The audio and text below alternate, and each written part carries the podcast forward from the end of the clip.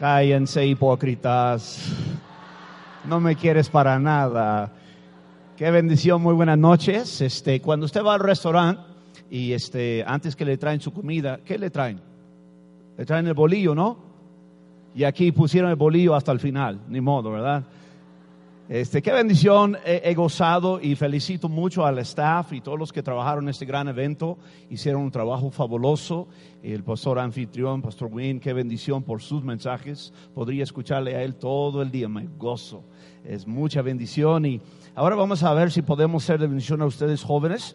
Este, el, el, lo que le dieron, ¿qué es, ¿cómo lo llama eso? Es la monedita, es chocolate, no lo comas ni lo tengas en tu mano porque se va a derretir. Este, póngalo en su Biblia en un lado y al final del culto usted va a hacer algo con eso. Y algunos están diciendo, híjole, ya lo comí. este, téngalo ahí y si usted no recibió, no se siente, usted va a poder participar en la invitación igual.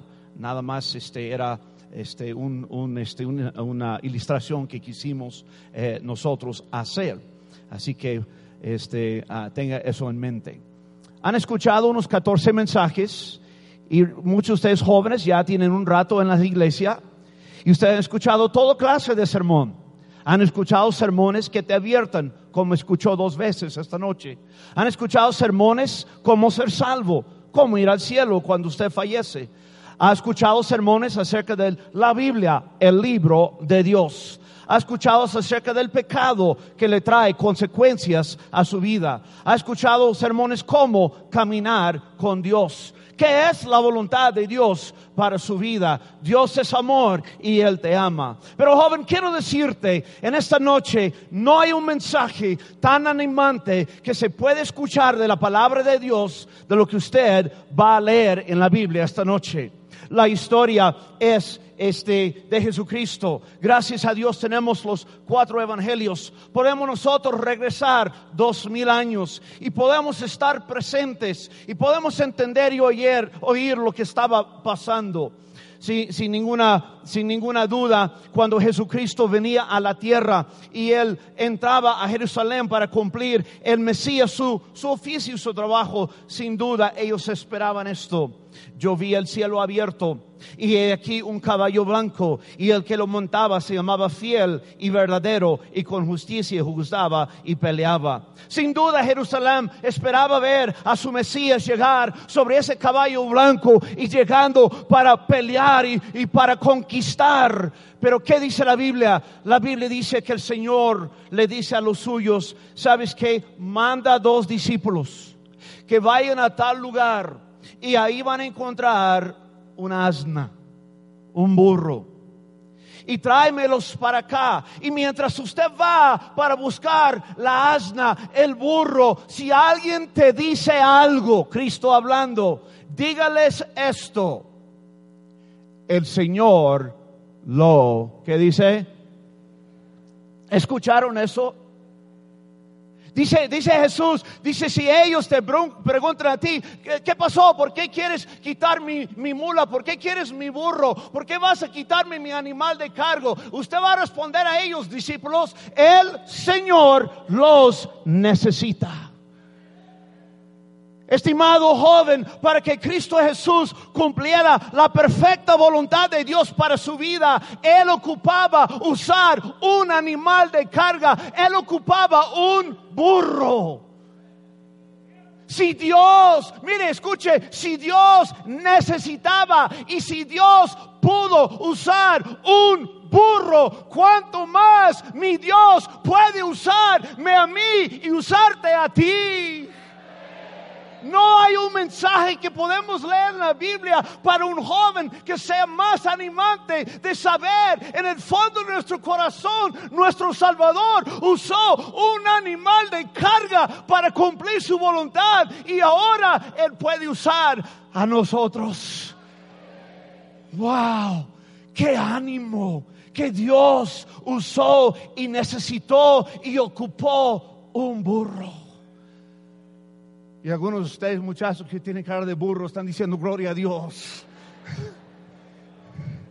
Sin ofender al burro, ¿verdad? Se cuenta la historia que yo la leí, que en la Segunda Guerra Mundial este, había un campamento de soldados japoneses. Y algunos japoneses salían del campamento y no sé qué estaban haciendo, pero estaban un poco afuera y, y encontraron un perro. Y el perro traía algo en la, mano, eh, en la boca, perdón, y, y, los soldados japoneses se acercaron, les llamó mucho la atención que el perro traía algo que no era carne ni hueso, sino que miraba una hoja. Y van y se acercan al perro y sacan la hoja y era una hoja de la Biblia. Y los soldados, quienes jamás habían visto, ni leído, ni habían sabido nada de la Biblia, comenzaron a leer la, hoja que él trae en la mano, digo, en la boca, y la leyeron, les gustó. Y pusieron la hoja para atrás y, dijeron al perro, vete, y, y siguieron al perro. Y siguieron al perro a la casa de unos misioneros. Y ellos hablaron con los misioneros y dice, ¿qué es esta hoja? ¿Qué son estas palabras? ¿De, qué se trata esto? Y el misionero comenzó a explicarles y él dijo, ¿sabes qué? Vamos a tener una reunión hoy en la noche y no solo vamos a hablar de esa hoja, sino de muchas más del mismo libro. Regresa, busca los soldados, los que estén en la noche. A su sorpresa, el misionero llega al lugar de reunión donde él animó a los soldados japoneses en la Guerra Mundial II y, estaba lleno. Y el misionero se paró y les predicó de más hojas de ese libro, la palabra de Dios, les predicó el Evangelio. En esa noche, doscientos soldados fueron salvos por Cristo y Dios usó hasta un perro. Jóvenes, quiero decirte, hay dos razones por las cuales eh, eh, jóvenes no son usados para Dios, por Dios. Número uno, no entienden que Dios sí los necesita. Como les dije en la mañana, jóvenes, estás aquí por un propósito y Dios necesita a ti por ese propósito. La razón que jóvenes no son usados por Dios, número uno, es que no entienden que Dios los necesita y no entienden que si Dios los puede usar. Si Dios te puede usar. Usó el, el, burro para entrar a Jerusalén. Eh, eh, usó en esta historia, usó un perro, que el perro fue que traía la hoja y por él 200 eh, soldados escucharon el Evangelio y fueron salvados. Dios usó una ballena Dios en otra ocasión usó un burro para hablar al profeta. Dios usó un pez para proveer dinero. Dios usó un cuervo para que llevara carne a un varón de Dios. Dios usó una paloma para Noé. Dios usó un gallo para cantar cuando Pedro le falló el Señor y, él cantó. Dios usó unas culebras para morder en números al pueblo de Israel porque ellos estaban quejándose. El perfecto plan de Dios es usar también instrumentos humanos. Mire lo que usted está viendo en esta noche. Mire lo que usted está disfrutando en esta semana. Todo viene porque hubo un varón que recibió el llamado, aceptó el llamado y usando su organismo, usando su boca, usando su cabeza, usando sus manos, ha servido a Dios aquí 30 años. Y mire lo que vemos. Todo porque Dios usa a instrumentos humanos. Hay muchas maneras. Según me trajeron aquí algo, este, mano Marco, ¿dónde está lo que? Mano Marco, la ilustración, aquí está.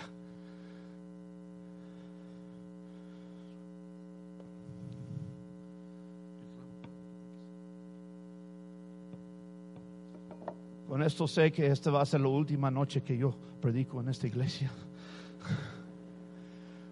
Aquí hay un clavo.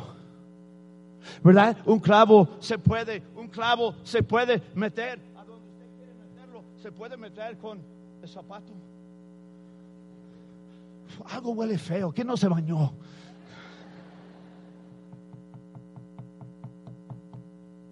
¿Sí? Oh, pues el, eh, si usted quiere, ah, podría usar eh, eh, una piedra para, una roca para meterlo. mire. Pero quiero decirte, el mero instrumento escogido y el mero instrumento perfecto para hacerlo, aquí está. El martillo fue hecho para meter el clavo y yo no hago más porque luego me, me- me- me matan, estoy en el DF. Y sabe qué, jóvenes, Dios ha usado animales y Dios ha usado otros instrumentos, pero el mero camino de Dios para trabajar en este mundo es a través de instrumentos humanos. Un misionero, eh, me siento raro sin un, un zapato. Un misionero necesita un dinero y un misionero rega a Dios y Dios lo escucha. Señor, mándame para dar un enganche para un templo. Y ahí va. Ah, gracias. Bueno, fuera. Dios toca el corazón de alguien. Y dice, ¿no ves ese misionero? ¿No ves lo que quiere hacer? ¿No ves que tienes lana? Y tienes lana porque yo le di eso, yo te di salud, yo le di trabajo y usted tuvo la sabiduría y la habilidad de ahorrar eso. Bendízale. Misionero, soy hermano fulano, ¿cómo le deposito? Y después que eh, desmaya el misionero, eh, este, eh, él le contesta, ¿verdad? Así Dios hace. Dios obra hasta a través de instrumentos humanos. ¿Cuántos de ustedes, el día que usted fue salvo y recibió a Cristo como Salvador, el que tocó la puerta era Cristo Jesús? No, no, no, no, no, no, no. Escuche, ¿fue Cristo Jesús? No. El que te salvó fue Cristo Jesús. ¿Sí o no? Pero el que tocó la puerta fue un ganador de almas un organismo humano que se prestó a hacer la voluntad de Dios y obedecer a Dios en sus mandatos. Y él fue, y a lo mejor fue con miedo, a lo mejor fue incómodo, a lo mejor fue nervioso, pero él se prestó a la mano de Dios y él fue el instrumento que a ti, eh, Dios, digo, de- que Dios usó para tocarte a ti el corazón. Y aquí estás salvo, aquí estás sano, ahora vas al cielo porque Dios usó un instrumento humano. Cuando Dios quiso avisarme de lo que Él quería que yo hiciera, que yo fuera, pensé que iba a ser misionero a México. Pero lo que pasó fue que México se fue para allá y me ahorraron el viaje. Por eso oro por los polleros todos los domingos. Pero yo estoy en la universidad y, Dios trae al culto en la noche. A propósito, no pierde cultos. Domingo en la noche estaba sentado yo más o menos ahí. Y un misionero pone sus slides y Dios usó ese hombre para darme el llamado. Y aquí estoy, fue en 1983, agosto 12. Aquí estoy 35 años después, gozándome de la vida. Porque Dios usó el instrumento de un hombre para mandarme el llamado y hacerme saber lo que quería que yo hiciera. Así trabaja Dios. Cuando Dios escuchó el clamor y la lloradera de sus hijos que estaban clamando en, en- Egipto, estaban clamando en agonía por ser esclavos y estar ahí atados en todo, escuchó Dios su- su- su- sus ruegos y ¿qué hizo? Mandó a alguien. ¿Quién mandó? Moisés. Y cuando Moisés recibe el, el llamado, dice, "Se- se- se- se- se- Señor, y ya, ya, ya, ya yo eh, soy ta- ta- ta- ta- tardo de lengua y tor- tardo de hablar y torpe de lengua. Y él tuvo que, Dios, tuvo que hasta enojarse con él y decir, mire, ahí está, ahí está tu hermano Aarón, él va a hablar por ti, tú vas a hablar por mí, a él, y así lo vamos a hacer. Ve con la Biblia, vamos a ver algo rapidito. Acabo es la última noche, ¿a dónde van? Éxodo capítulo 4, por favor. Éxodo capítulo 4. Éxodo capítulo 4.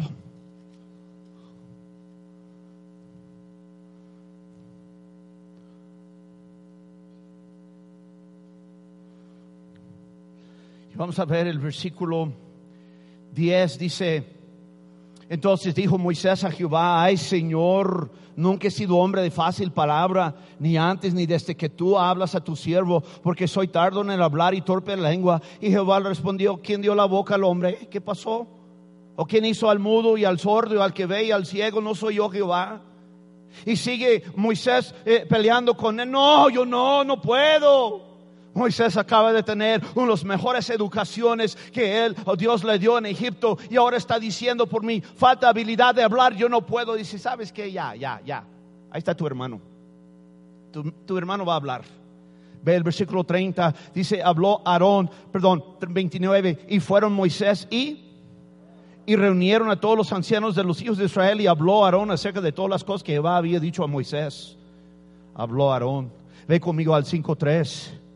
Dice 5.2. Y Faraón respondió, ¿quién es Jehová para que yo oiga su voz y deje ir a Israel? Yo no conozco a Jehová, ni tampoco dejaré ir a Israel. Y ellos dijeron, el Dios de los hebreos nos ha encontrado. Iremos pues ahora camino de tres días por el desierto y ofreceremos sacrificios. Dice, ellos dijeron. Así que todavía Moisés estaba con su hermano. Ahora ve conmigo al versículo, eh, el capítulo 8, versículo 9.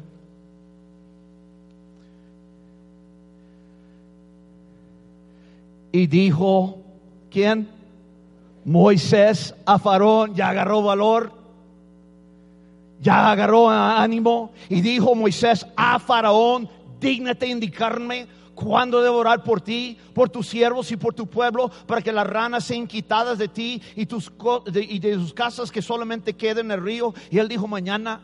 Moisés ya, que, que, que, Dios se frustró con él y le dio a Aarón, nada más Aarón habló un par de veces y luego Moisés dijo, órale, si puedo. Si tenía Dios la razón que sí me capacitó. Aunque soy torpe de lengua y tardo para hablar, pero salen palabras bien, bien tremendas. Estudiado en toda la ciencia, dice la Biblia en Hechos 7. Él estaba bien estudiado, hermano, le faltaba el valor de decir, Señor, no entiendo lo que quieres que haga, no siento capaz, pero ¿sabes qué? E, este, vamos a echarle ganas. Y hasta que Aarón le ayudó, luego llegó. Jóvenes, Moisés llegó a ser tan famoso, tan admirado que dice la Biblia que el diablo peleó por su cuerpo. El diablo peleó con Miguel Ángel, el, arcángel, el, encargado de las guerras espirituales, porque el diablo sabía si él podía quedarse con el cuerpo de Moisés, lo adoraban. Era, eh, ah, era para ellos como un Dios, un, un salvador. Y el diablo sabía si él tenía el cuerpo de Moisés, él podría hacer que los hijos de Israel hasta adoraron, adorasen a su tumba. Y Dios dijo, no, yo lo voy a enterrar y hasta la día nadie sabe dónde está enterrado Moisés. Bueno, Moisés de la Biblia, aquí hay muchos Moiséses. Y, vemos que Moisés que se sintió incapaz y se, se, sintió eh, eh, que él no, no tenía el valor de hacerlo, terminó siendo el gran, gran héroe del pueblo de Israel. Y así va a ser con algunos jóvenes aquí. Te sientes que no eres capaz, te sientes que no es posible que usted sea un pastor, un misionero, un evangelista, la esposa de un misionero. ¿Quién yo no? ¿Yo, yo quién yo? No, Señor, yo no puedo. Y si aceptas el llamado y lo haces con con tu corazón, vas a ser alguien grande para Dios. Oh, Moisés al principio le costó. El pueblo fue desafiado por un gigante. El gigante, gigante se para allí y el gigante dice lo que dice todas las chicas, dame un hombre con quien pelear para que se casen. Dame un hombre con quien pelear. Y, David escuchó el desafío y dice, ¿quién es este incircunciso filisteo que va a hablar mal de mi Dios? Tu siervo irá. Dios quería deshacer ese gigante. ¿Cómo Dios lo deshizo? ¿Mandó un rayo de los cielos? No. ¿Cómo deshizo Dios a él? Mandó un huracán, mandó un tornado, mandó un terremoto. ¿Alguien les pagó un trabajo para que lo fueran a quitar? ¿Un león salió de la selva? No. Dios puso en el corazón de un muchacho que él no iba a dejar que alguien hablara y blasfemara a su Dios. Y Dios le dijo a David, dijo, David, agarra la onda. ¿Qué pasó? ¿Qué pasó? ¿Si era una onda o no? Ya duérmase. Y David agarra la onda y él lo, lo mueve y ¡zas! y lo tumba. Dios usó a un muchacho, ustedes saben la historia, hasta lo han contado ustedes, enseñando la escuela dominical. Oh joven, no, no, no, no, no rechazas la voz de Dios. David era un muchacho, cuando él llega ahí, él trae lonche. Él es pastor de unas cuantas ovejas, él trae lonche y su hermano mayor dice, hey huerco, ¿qué haces aquí? Morrillo metiche. ¿Con quién dejaste esas pocas ovejas, little baby boy? ¿Qué tú haces aquí?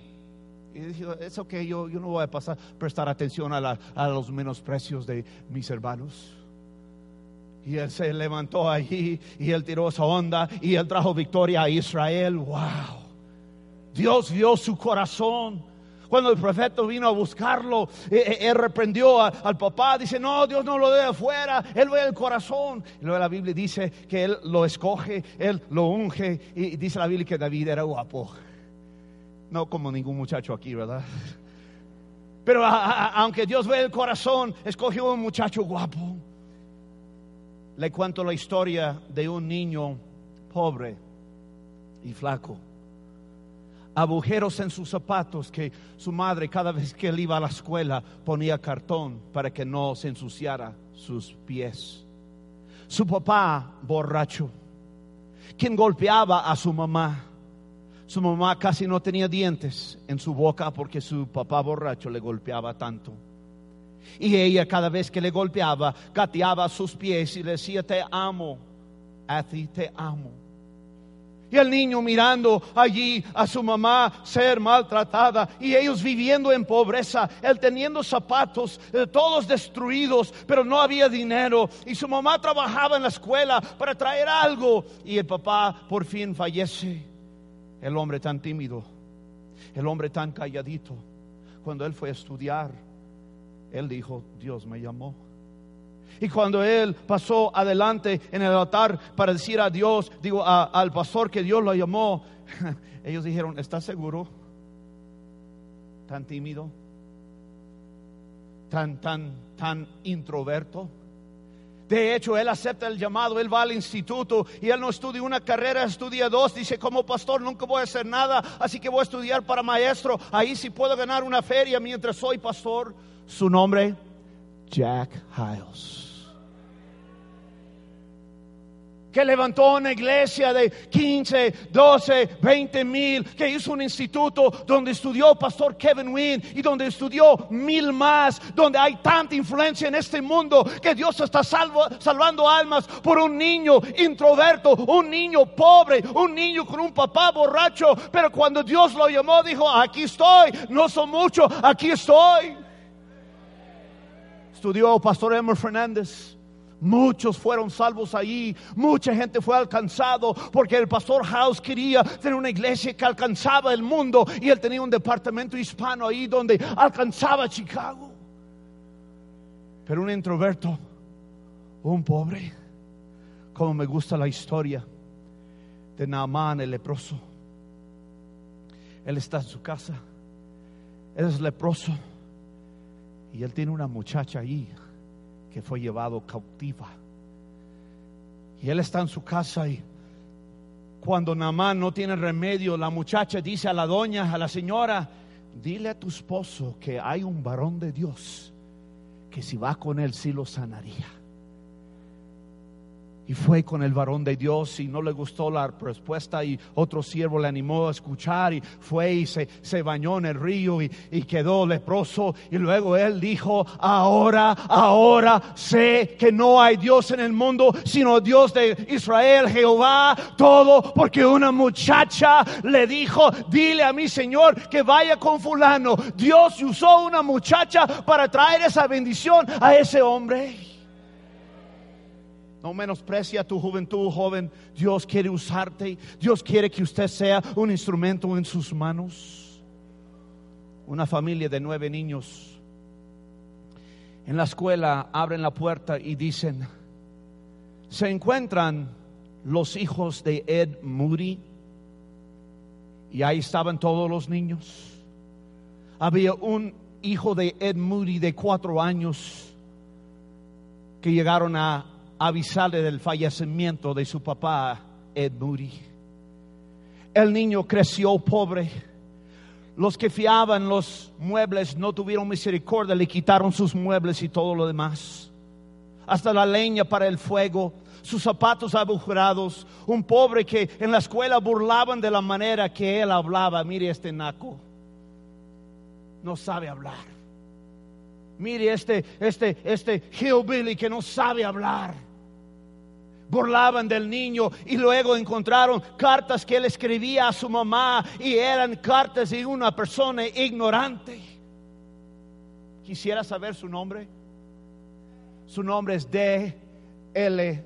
Moody el gran evangelista, quien ganó más de un millón de almas en los Estados Unidos en sus campañas y un millón de almas por ahí de Inglaterra en sus campañas. Un niño de cuatro años, medio analfabético, que no tenía mucho, mucho que estudios, pero él dijo, si Dios me puede usar, he aquí, aquí estoy.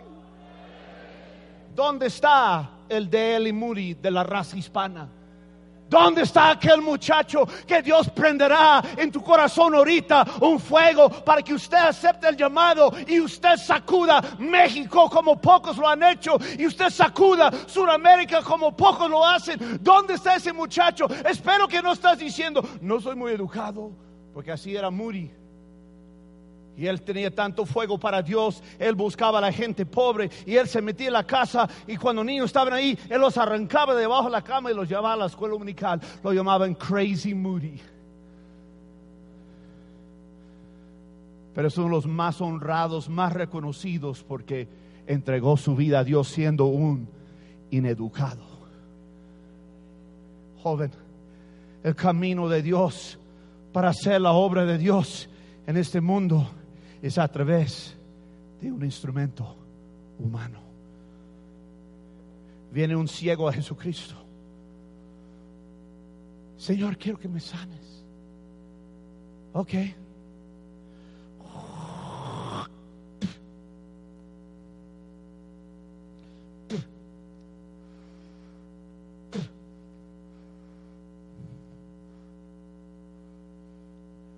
Y va y le pone el lodo en sus ojos y dice unas palabras y es sanado.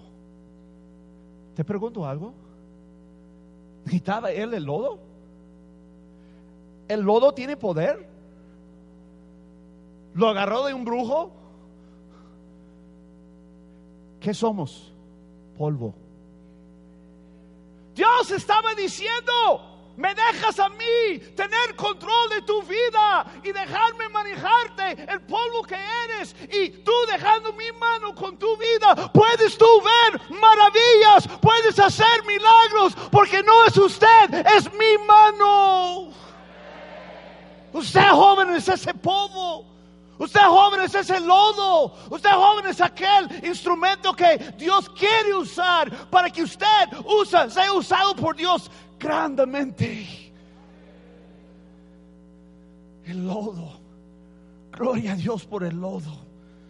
Cuando el Señor quería que este, este, un grupo de gente, digo, una persona fue salvado, que su corazón estaba listo, llamó a un tal Felipe y dejó un avivamiento y fue al desierto, subió a un carro y ganó un alma para Cristo. ¿Sabe por qué? Dios usa instrumentos humanos. Se cuenta la historia. ¿Alguien aquí tiene un violín que podría usar? Prometo no destruirlo.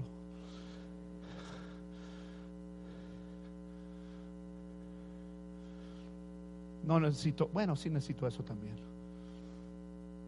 No se preocupe, no va a haber un sonido bonito. En una sabasta el subastador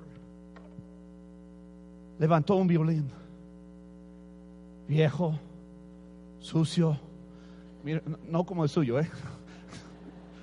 Eso es de pura calidad, oye. Y lo levantó y dijo, voy a usar términos de inglés, ¿quién me da dos dólares? ¿Quién me da tres dólares? ¿Quién me da un dólar? Y nadie ofrecía nada. En eso viene una persona y agarra el violín. Un señor ancianito agarra el violín y lo pone, es así, ¿no? Sí, ok, ok, no estaba seguro si es así o así. Y te, toca una melodía que dejó todo. ¡Qué sonido tan bonito!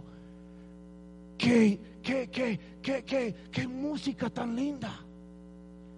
En eso descansa el que tocó el violín, descansa el violín y sube el subastador otra vez y dijo, ¿quién me da dos mil? ¿Quién me da tres mil? Y se vendió en miles. ¿Qué hizo la diferencia? El toque del maestro. Yo soy ese violín viejo y feo.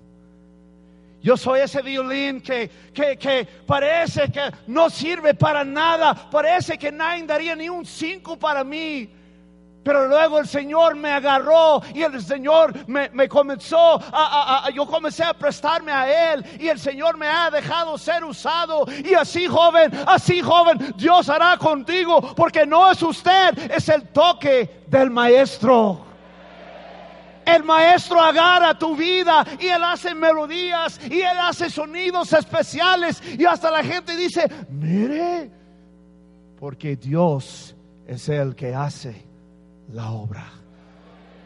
Recuerda, joven, Dios te quiere usar y Dios te necesita. ¿Hasta cuándo lo vas a entender? ¿Hasta cuándo lo vas a aceptar? 15 mil personas más o menos comieron porque había un niño que estaba donde debía estar y cuando vio la necesidad dijo, maestro, no tengo mucho, son unos panecitos, son unos pescaditos, pero yo se los quiero dar. Y él se los dio al maestro y el maestro se lo dio a los discípulos y los discípulos dio, a la gente y por ese niño dar su lonche a Jesucristo. Usted sabe la historia, miles de personas fueron alimentados porque él estaba dispuesto a dar lo poco que él tenía. Oh, qué bonito sería que cada joven estuviera dispuesto a entregar su corazón, su vida, este, para que Dios lo use. En el cumplimiento del tiempo, Dios quería mandar su hijo, pero él dijo, ocupo a alguien, ocupo a alguien que nazca, ocupo a alguien con fuego.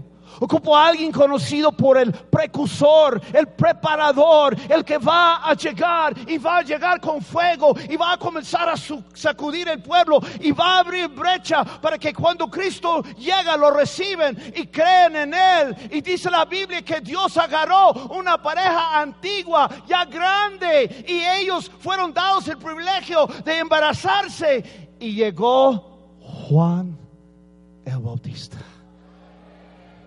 Juan dijo, cumplí mi carrera. Si él tenía seis años más que Jesucristo, ah, ah, seis meses, perdón, más que Jesucristo, eh, este, y él murió antes de Jesucristo, ni 33 años vivió, si es posible 33, y él fue uno de los hombres más usados por Dios, aún en 33 años, porque él dijo, soy una voz y voy a cumplir mi propósito. Dios siempre ha usado instrumentos humanos. La viuda pobre, Dios quería enseñar una lección sobre el dar sacrificialmente.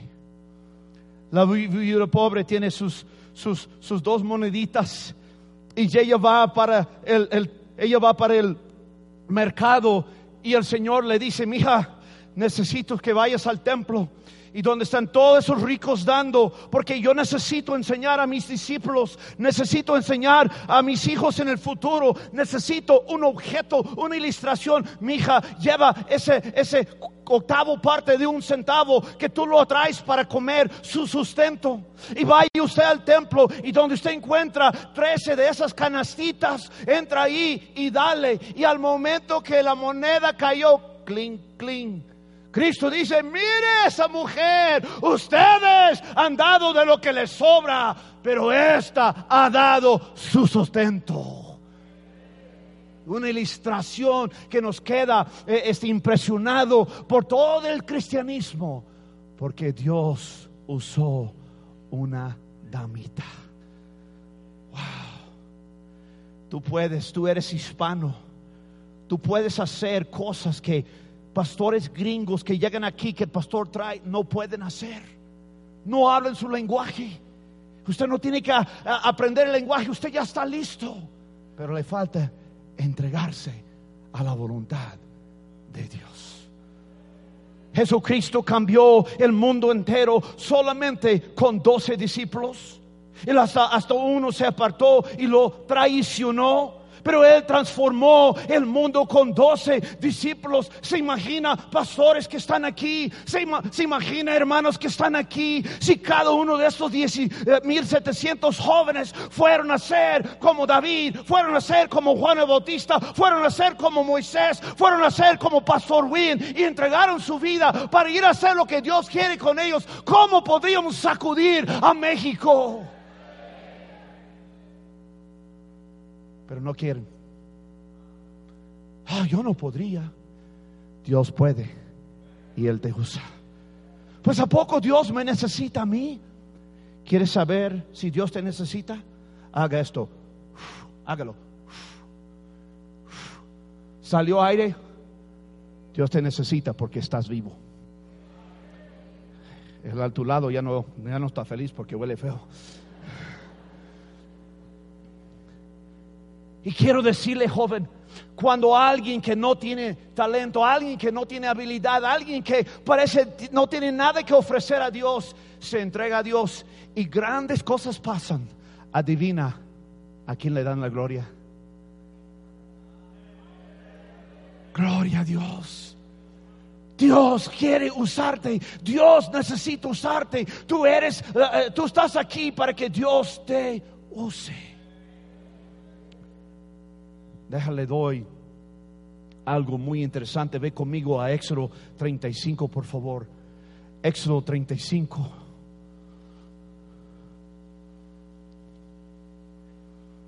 Pues vamos a ver el 25 primero, luego vamos al 35.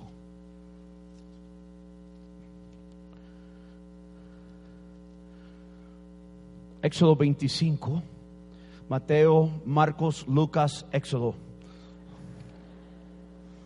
Éxodo 25.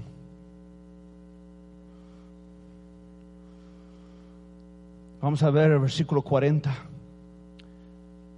Mira y hazlo conforme al modelo que te ha sido mostrado en el monte.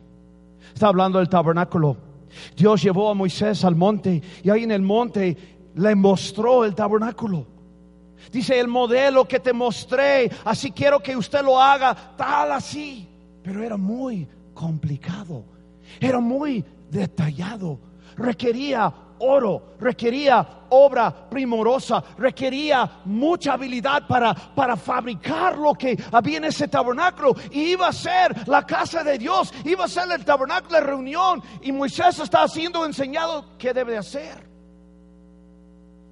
Yo estoy pensando, me imagino que Moisés también tiene su lado humano y débil. ¿Y, cómo en el mundo vamos a hacer eso? Somos esclavos. Nosotros andamos, eh, eh, no andamos haciendo esas cosas, somos esclavos. Y dice la Biblia que Dios da la solución. Y se encuentra en el 35.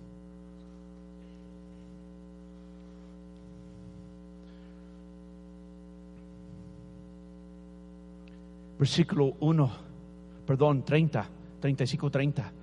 Y dijo Moisés a los hijos de Israel, mira, Jehová ha nombrado a Bezaleel, hijo de Uri, hijo de Ur, de la tribu de Judá, y lo ha llenado del Espíritu de Dios en sabiduría, en inteligencia, en ciencia y en todo qué? Arte. Para proyectar diseño- diseños, para trabajar en oro, en plata, en bronce y en la talla de piedras de engaste y en obra de madera, para trabajar en todo labor ingenioso.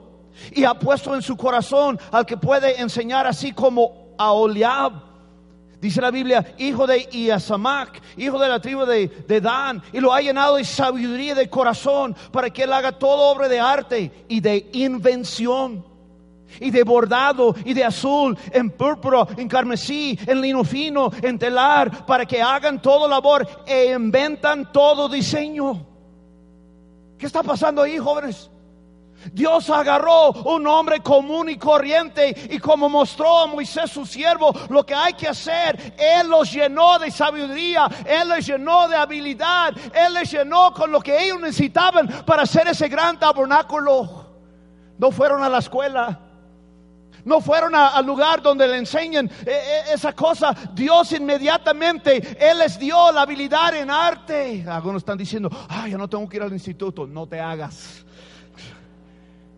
Estoy diciendo que Dios los capacitó para la obra que Él quería. Y estimado joven, si Dios quiere usarte, Él como hizo aquí, Él te va a capacitar para que usted vaya y usted haga la obra que Dios quiere que hagas.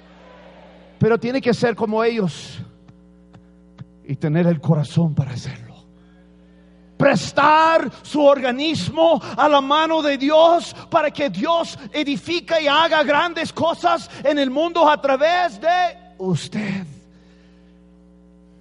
Lo llenó con habilidad, lo llenó de talento. Así Dios, si Él te llama, te capacita. Jóvenes, no rechace la voz de Dios. Un hermano en mi iglesia un día me agarró junto con su esposa. Sus hijos están aquí esta noche. Me vinieron a ver. Y dijo, pastor, no sé qué sería de mi vida si no fuera por usted y esta iglesia. Y dije, gracias Señor. Gracias que agosto 12, cuando yo iba a ser ingeniero y estaba tres años de ganar mucha plata, usted me llamó y yo le cedí y yo fui. Gracias Dios que esa alma, esa familia fue ayudado por su siervo. Thank you Jesus. ¿Y cuántas familias necesitadas hay en este mundo que el diablo están arrastrando, lo están acabando y ocupa un varón de Dios que llega a un pueblo con un corazón para Dios para ir y echarle ganas y ver las almas salvas? Oh, que Dios nos ayude, jóvenes. La iglesia americana donde yo trabajaba y estamos con ellos 16 años, parte de ellos yo y la raza. Conocí un hombre, David. David era 6'3 y pesaba como unos 130 kilos. Yo lo conocí porque él perdió su familia. Y él me dijo, Mark, yo sé que seguido tú vas y predicas a jóvenes. Yo quiero que me des el privilegio de que yo puedo darles un mensaje a todos esos, esos, esos jóvenes hispanos para que usted les diga. Dijo Mark, perdí mi familia por rebelde y no recibir la llamada de Dios. Estábamos en una conferencia de autobuses en Winston-Salem y yo estaba con toda mi familia y Dios en esa conferencia me estaba llamando para yo hacer la voluntad de Dios y, me, y era un llamado al ministerio. Y rechacé la voz de Dios. Perdió a sus hijos, perdió a su esposa. Un hombre de la calle se la quitó, de la calle se la quitó lloraba como un bebé. Y me decía, dígale a los jóvenes, dígale a los jóvenes que no rechacen la voz de Dios, que no terminen como yo. Aunque no eran hispanos, eran muy queridos a mí y mi familia. Un día estoy comprando algo en la tienda, me llama su hijo DJ. Dice, Pastor Mark, Dice, acaba de regresar a la casa y mi papá está muerto. Dije, ¿qué? Dice, mi papá está muerto. A los cuarenta y algo de años se durmió y nunca se despertó.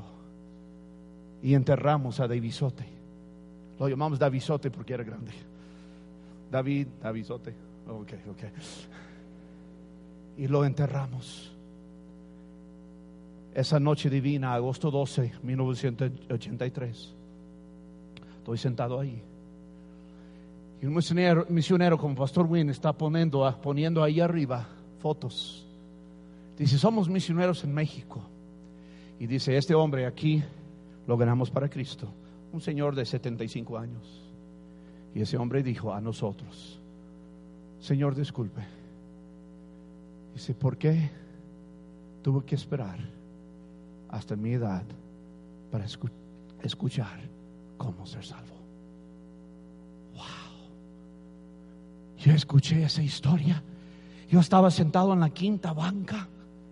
Yo sentí que una navaja celestial vino y una navaja celestial se metió a mi corazón y Dios me dijo, Mark, ahí está tu jale, ahí está tu trabajo, ahí está lo que yo quiero que hagas. Ah, señor, estoy en la universidad. Señor, de aquí a tres años voy a ganar mucha plata. Pero ¿sabes qué, Señor?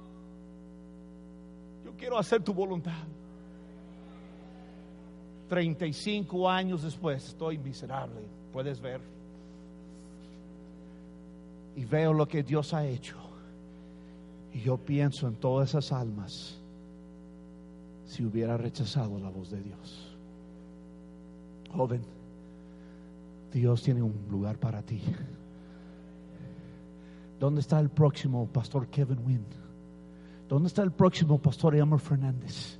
¿Dónde está el próximo pastor este, eh, Tommy Ashcraft? ¿Dónde está el próximo D.L. Moody? Aquí está sentado. Pero le hace falta entregarse. En esta noche vamos a hacer algo. Vamos a hacer una invitación y vamos a darle la oportunidad de tomar una decisión. Primero oramos. Padre, gracias. Gracias te doy por esta tarde. Gracias por tu bendita palabra.